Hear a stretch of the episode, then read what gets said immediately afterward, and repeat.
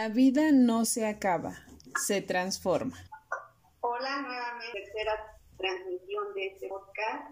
Hoy queremos compartir, Nora y yo, este tema de la pérdida, del duelo, y queremos compartir con ustedes desde el punto de vista nuevamente psicológico, pero también iluminados, pues desde la fe, desde la parte espiritual. Y por ello iremos compartiendo pues las cinco fases del duelo.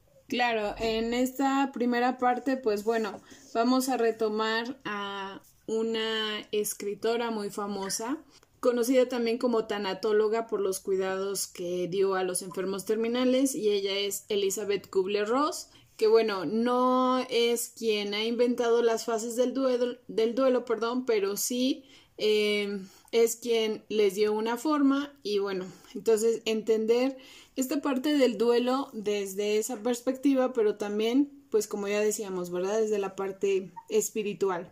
Precisamente quisimos abordar este tema porque en estos momentos eh, podríamos decir que la mayoría de la población, si no es que toda, nos encontramos en ese proceso de duelo, ¿no? Duelo entendido como una pérdida que es precisamente desde algo que teníamos y se ha ido, ¿no? Por diferentes circunstancias, adversidades. Podríamos hablar desde los estudiantes que pues perdieron la forma de estar en sus clases, eh, algunas personas sus trabajos literalmente, en la economía, este, personas que también debido a este virus pues han perdido a familiares, ¿no?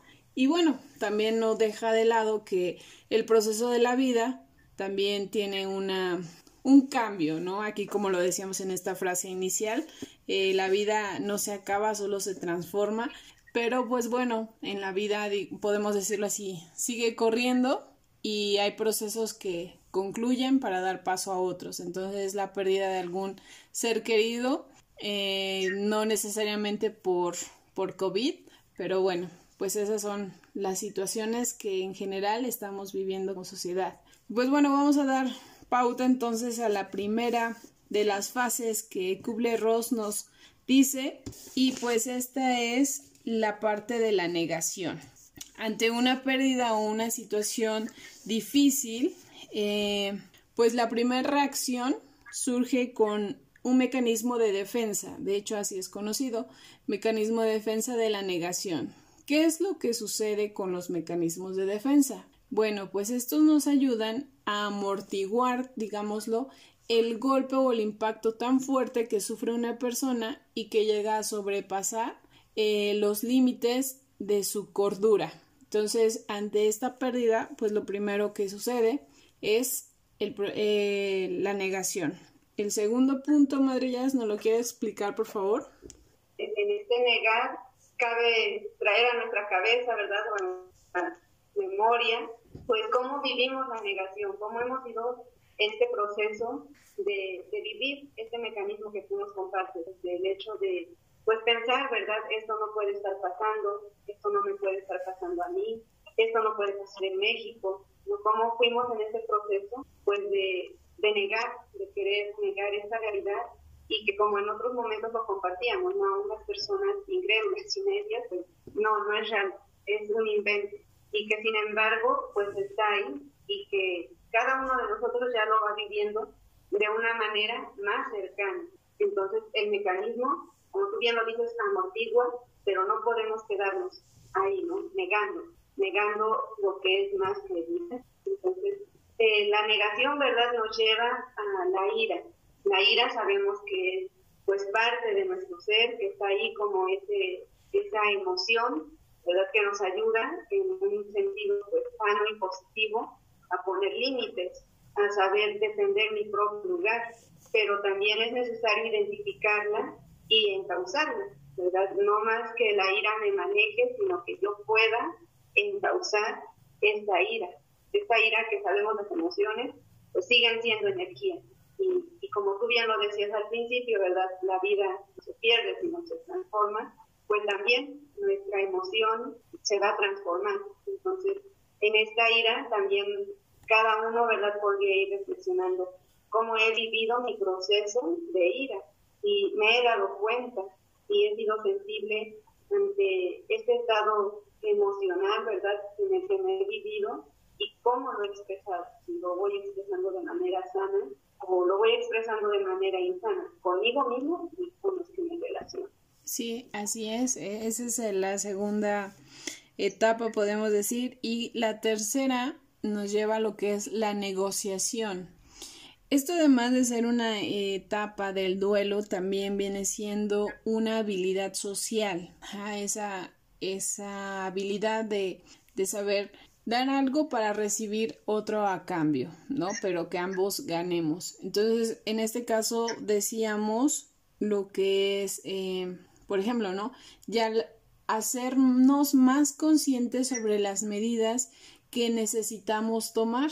Aquí, por ejemplo, le comparto en la ciudad de Tulancingo, hemos, eh, se hizo por medio de redes sociales un reto que decía el reto de 15 días usando cubreboca para frenar los contagios. ¿no? Y ya es así como de te cuidas tú, me cuido yo y nos cuidamos todos y salimos más pronto de esta situación. Entonces, ese es eh, una clara, un claro ejemplo de esta negociación que se hace en este proceso de duelo. ¿No? Ya no, no se llega todavía a la aceptación, pero bueno, a ella se va entendiendo, se va asimilando un poquito esta situación de, de la pérdida. O sea, ya, ya sabemos que eh, no vamos a regresar normales, o sea, que nos den una fecha y decir al 30 de agosto ya puedes salir sin problema de tu casa. No, o sea, esta, este regreso, como ya lo comentábamos, a la nueva normalidad, pues nos va dando pautas que nosotros debemos de seguir, pero que si las acatamos, pues vamos a tener un bien. ¿no? Entonces, ya no queremos estar en casa, ya no toleramos estar en, el confinamiento, bueno, ya nos dan otras opciones, pero debemos de cumplirlas. Aquí, pues, como algunos todavía no hacemos caso, eh, ya se llegó hasta la legislación del uso obligatorio de cubrebocas, ¿no? Es decir, si no lo usas, entonces ya va una multa, porque pues la gente no, muchos no llegamos a esa parte de habilidad social de que mm, me conviene a mí y le conviene al otro, ¿no? Entonces, esa es la, la tercera y vamos con la cuarta, madrellas. Es la depresión. Entonces, aquí, ¿verdad? Es una etapa, es un momento que, que también se vale vivirlo, se vale darme cuenta y quedarme ahí, darme chance, ¿verdad? Darme la oportunidad de asumir mi tristeza, de asumir mi dolor, de asumir que, esto me sobrepasa, ¿verdad? Como lo comentabas, ¿no? Pues puede ser desde, la, desde que perdimos o quienes perdieron un ser querido, llámese pues padre, madre, amigos, hermanos, ¿verdad? Eh, el vivir ese, ese ya no va a estar, sí, me doy la oportunidad de sentir, de sentir mi tristeza y, y respetar, respetar el proceso de cada quien, ¿verdad? A veces en ese afán de que la persona no esté triste, de que no esté en ese, no quiero hacer nada, no, me siento nada bien. Muchas veces pues todo va a estar bien, ánimo, ¿verdad? ¿No? Creo que también es, es válido darle ese momento que toque, que toque su sentimiento o que yo misma toque ese sentimiento.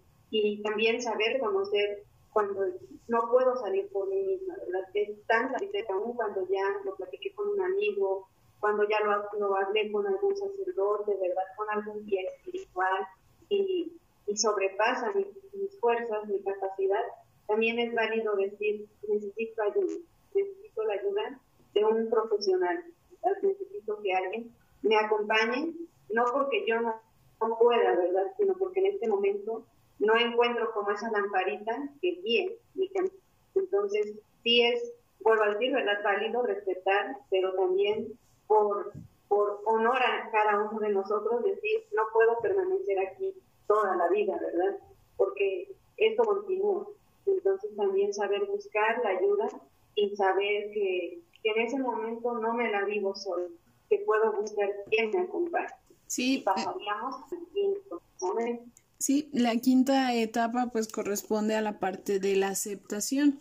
Bueno, ya es en esta etapa donde pues la persona ya va asimilando cuáles son las nuevas circunstancias en las que se encuentra bajo la pérdida, ¿no? Entonces hablemos, por ejemplo, de aquellos que, que han perdido el trabajo, de decir, bueno, eh, ya, ya me di cuenta de que no voy a poder regresar a mi trabajo, o sea, de que ya hay un despido como tal, porque la, la empresa cerró, quebró, hizo recorte, etcétera, y entonces más bien debo de aceptar, ¿no? Y este debo no es como una obligación, sino que es algo que nuestra misma psique, nuestro mismo comportamiento nos va llevando a, a decir, bueno, no me puedo quedar para siempre de esta manera, ¿no? Va muy de la mano pues con lo que es la depresión, de hecho yo consideraría que es un, un momento crucial para darse cuenta en qué parte del duelo está, ¿no? Porque aquí, por ejemplo, el tiempo es algo que nos, que nos ayuda mucho. Es decir, bueno, ya cuánto tiempo pasé en mi cama, tirado, sin querer comer, este, bajo esas circunstancias de enojo incluso, ¿no? Aquí como que se vuelven a mezclar nuevamente las etapas anteriores de la ira, de la, eh, la, negación, eh, la depresión, y, y bueno, ya es así como decir, no, a ver, reacciona y entonces a, empezar a pensar qué es lo que debo de hacer, qué es lo que necesito hacer para salir de esa situación. Nos dice Kubler-Ross que en este caso hay personas que se llegan a atorar en, en, la parte de la depresión y que no salen. Entonces ya es cuando se vive un duelo patológico, ¿no? Porque eh, están ahí, o sea, no salen ya después de tres meses y de decir, bueno, qué es lo que está pasando con esa persona. Entonces ya se requiere de esa ayuda, ¿no? Pero bueno, eh, ligado a eso, insisto, es como dar ese salto cuántico de estar hasta abajo a, levantarse y de decir, eh, a ponernos en acción, ¿no? Ya asimilo que no tengo trabajo, que esa persona ya no va a estar y eh, aquí pues lo ligamos con nuevamente con esa parte, ¿no? De la, de la frase inicial. Se transforma, ¿sí? Tal vez, este, pues sí, mi trabajo implicaba muchas cosas para mí, para los chicos, ¿no? Por ejemplo, los adolescentes, de decir, pues estar con mis amigos en la escuela es la etapa más bonita. Yo, por ejemplo, lo relaciono mucho con mi trabajo, ¿no? De secundaria. Entonces, de los niños de decir, no, pues es que se van para abajo en la depresión y de decir, no, ok, ya tenemos otros medios que, y lo que usted decía, ¿no? La creatividad, de decir, bueno, ok, sin darnos cuenta, eh, por ejemplo, los jóvenes, pues jugaban a través del Internet. Entonces era un medio en el cual se mantenían, ¿no? Em, en ese contacto, en esa convivencia. Ahora eh, lo que les hace falta es estos medios ocuparlos para la, este, la recreación, porque, por ejemplo, yo les preguntaba a algunos de mis alumnos, ¿y han tenido reuniones virtuales ustedes? No, solo lo han ocupado para las clases, ¿no? Porque han asumido que esas plataformas pues solo son para clases. Es decir, no, o sea, también es para que ustedes los ocupen. También es para, por ejemplo, tener una eh, celebración de cumpleaños, ¿no? Es desarrollar esa creatividad de estos medios y bueno, que es lo que va de la mano pues con este proceso de la, de la aceptación. Comentábamos que estos medios han llegado pues literalmente para quedarse, ¿no? Entonces, este medio de contacto, ¿cómo lo vamos a asimilar, a aceptar de esta manera? Sí, Nora, y yo creo que en ese proceso de, de aceptación, pues el aceptar, ¿verdad?, implica un soltar, un dejar ir, un no aferrarme a, pues es que antes yo hacía esto, ¿verdad? Yo antes, como esa añoranza, ¿no? Sino aceptar, quiero compartirte una frase que encontré, ¿verdad? Y dice, aceptar no significa sentirse bien o estar de acuerdo con lo que ha pasado. Es asumir que hay una nueva realidad y que debemos aprender a vivir con ella. Entonces, ese proceso de aceptar, ¿verdad? No siempre me va a llevar a sentirme bien y a decir, pues sí, qué felicidad que, llegó el COVID, qué felicidad que está pasando esto. No, no siempre me va a que me sienta, que yo me sienta bien de todo, que yo esté de acuerdo con esta situación. Pero ahí está, pues, el reto y la posibilidad de crecimiento para cada uno de nosotros. El asumirlo, asumirlo, no desde la resignación de, pues ya, que otra me queda, ¿verdad? Esta así la vida, sino asumirla desde esa madurez y decir, sí, esta es la realidad que tengo y con esta realidad necesito aprender a vivir, porque, porque no va a cambiar, ¿no? No, no va a venir algo mágico y, no va a regresar a lo que teníamos antes. Entonces, más bien es, es ver lo que sí tengo y con lo que sí tengo, qué puedo hacer, cómo lo transformo y cómo esa transformación me lleva a generar Claro, sí, porque precisamente yo pensaba, una madre de familia decía, ay, este es el año que no quiero recordar nunca. y bueno, lo podría ver, ¿no? Está en esa parte, pues sí, de la ira o de la negación en ese, en ese proceso. Pero lo que dice, ¿no? Es ver también estas oportunidades. Pero antes de pasar a eso también quisiera recalcar, Madre Jazz, esta parte de decir, ser un poquito empáticos con nosotros mismos. De repente generamos esa empatía con los demás o estamos invitados con los demás, ¿no? Pero también de, de pensar y de sentir, como usted lo decía, permitirme estar en ese sentimiento, ¿no? Que sí estoy molesto, que sí estoy triste, que estoy furioso, que tengo miedo, ¿no? Incluso e, ese sentido de decir, es que tengo miedo porque no sé qué va a pasar, es vivir en la incertidumbre.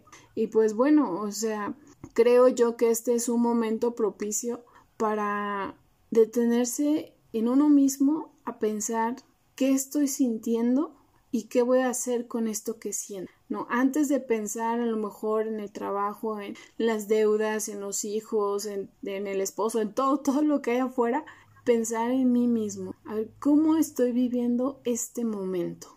Y ya, ya después de hacer ese análisis o de, de tomar conciencia de ese estar conmigo, entonces sí ya decir, ¿para dónde voy? ¿No? E, este alto que nos ha puesto a todo el mundo, este, creo que es algo que necesitábamos. En un principio veíamos, ¿no? Las imágenes de, de la naturaleza descansando de la humanidad, pero ahora es, sería un buen momento para pensar y, decir, bueno, ¿y esta humanidad cómo está descansando del allá afuera? Creo yo que eso también sería muy válido. Sí, yo creo que antes de, entrar a lo que se está escuchando en las noticias, ¿no? La nueva normalidad. Antes de, ya abrazar la nueva normalidad, pues sí, como tú bien dices, Nora, hacer ese acto y decir, ¿cómo estoy yo en mi proceso de, de duelo? ¿En qué etapa me encuentro, verdad?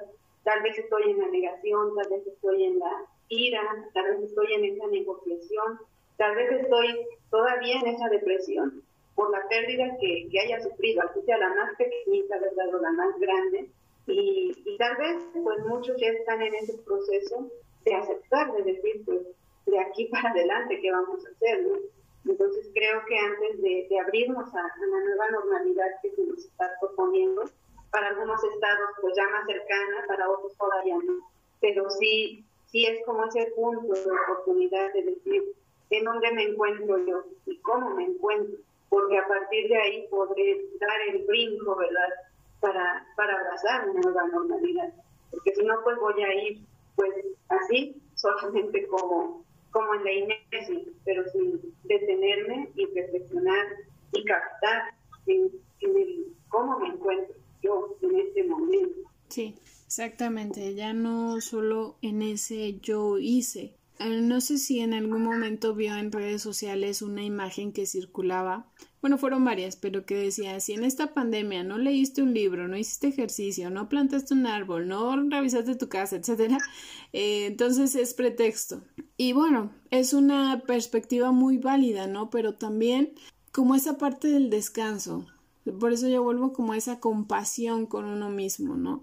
Es decir, bueno, o sea, también vi, disfruté con mi familia el sentarme a comer y, y ver una película, por ejemplo, ¿no? O chutarnos la serie completa.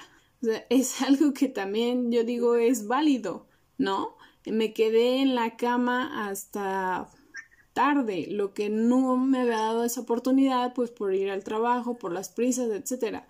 Mm, disfruté, este, sí, hacer algo en mi casa, ¿no? El aseo, por ejemplo. O sea, como esa parte yo diría más consciente, consciente de lo que estoy haciendo. Sí, obviamente no, no me la voy a pasar levantándome a las 12 del día toda la semana, ¿verdad? Porque pues no. Pero sí de momento de decir, lo necesito y lo voy a hacer. O sea, escucharnos y decir, ¿qué es lo que tu cuerpo te está pidiendo? ¿No? Yo, por ejemplo, sí he modificado algunas conductas de que al principio pues ya me dormía hasta muy tarde y decir, bueno, pues mi trabajo todavía me permite levantarme un poquito más tarde. Pero ahora ya es como escuchar a mi cuerpo y decir, no, o sea, necesitamos e, en este horario descansar, nuestras comidas, el ejercicio, etcétera, porque es algo bastante sano, ¿no? Y yo diría también mm, esa parte espiritual del escucharse a sí mismo, o sea, ese contacto con uno mismo, pues para poder contactar con Dios y con los demás. ¿Qué opina respecto? ¿Cómo, cómo usted ve esta, este punto de la espiritualidad en el duelo, Madrillas?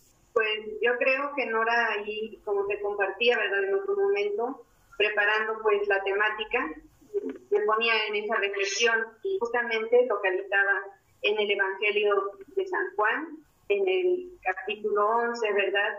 Para quien tenga curiosidad y en un momento pues de, tranquilidad, de calma o de simple curiosidad que dice este texto, creo que muchos lo han escuchado, es la, la resurrección de Lázaro, ¿no?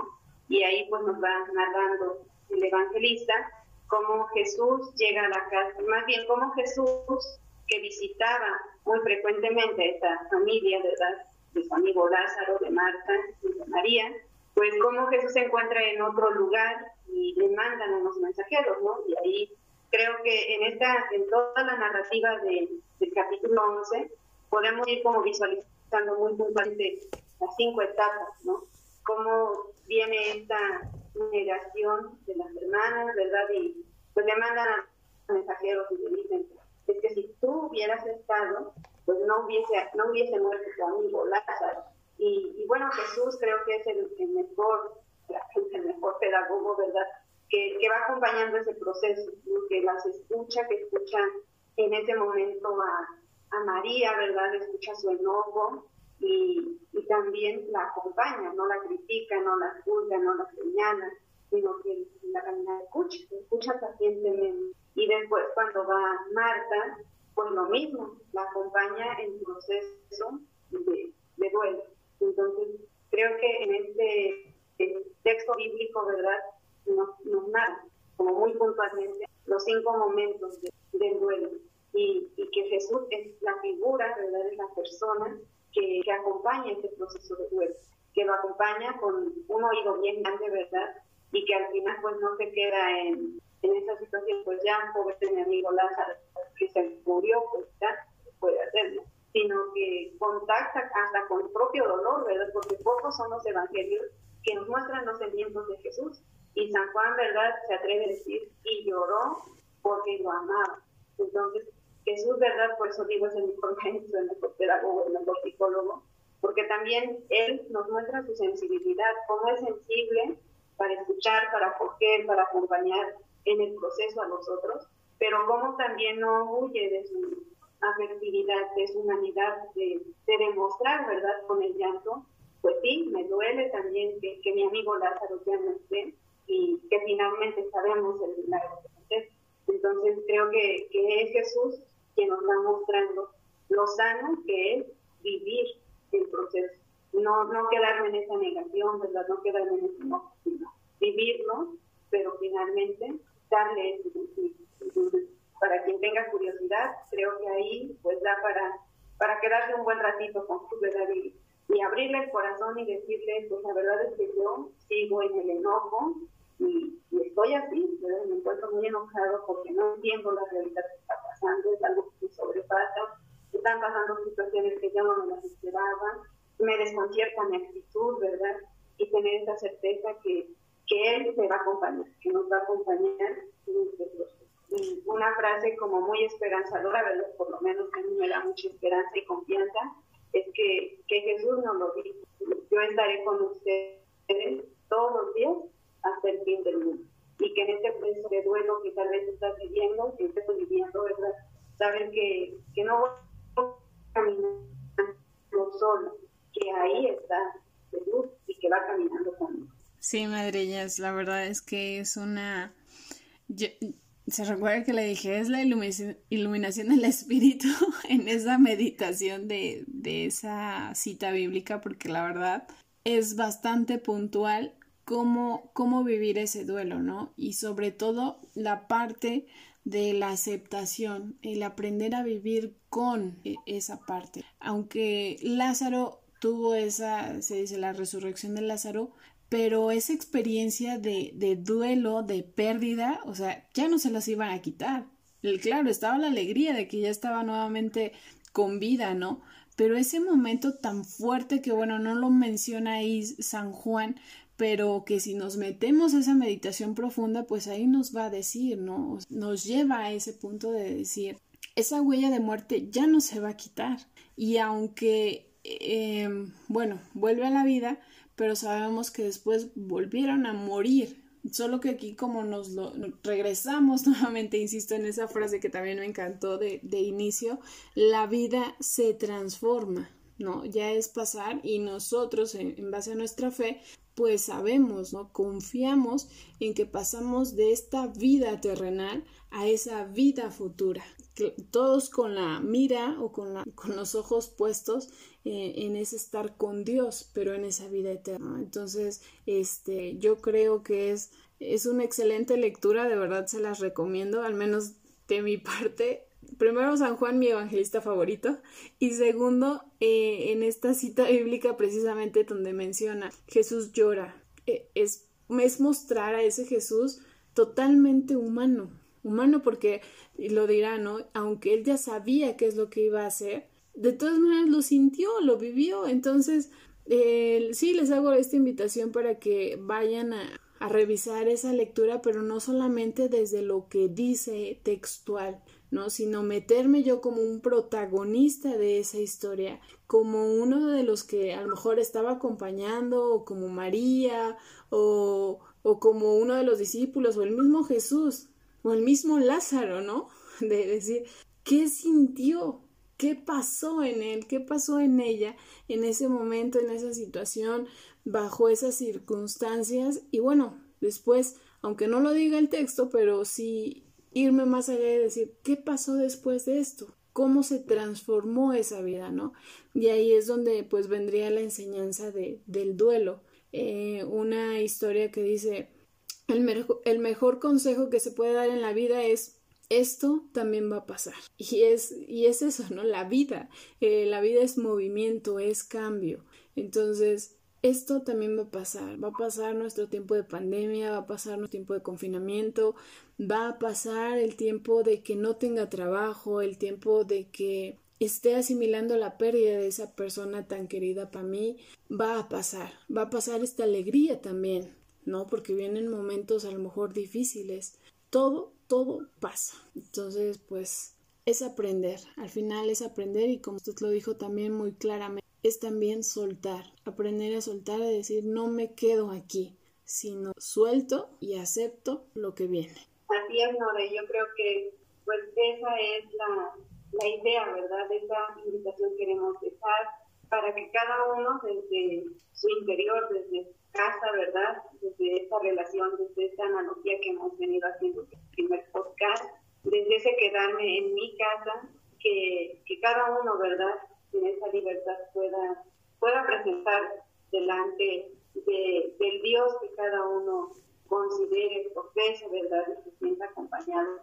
Pues, ir viviendo este proceso, este proceso de, de vuelo, de soltar para poder acoger lo nuevo, para acoger la novedad y agradecer el aprendizaje que también esta pandemia, este confinamiento, a cada uno pues, nos va dejando. Tener plenamente esa certeza, certeza, ¿verdad?, de que no caminamos solos, de que Dios, de que Jesús camina conmigo. Y que Él siempre es fiel a sus palabras, ¿no? Él lo dijo y es real.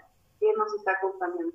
Igual físicamente no lo vemos, ¿verdad? Pero si ponemos atención en lo que nos rodea, nos daremos cuenta que no vamos caminando, que ahí desde el gesto más sencillo de quien nos acompaña, ¿verdad? Ahí está ahí está el rostro de Jesús. Y que muchas veces cada uno de nosotros también es el rostro de Jesús para el otro, para mi vecino, para mis padres, para mis hijos, para mi familia.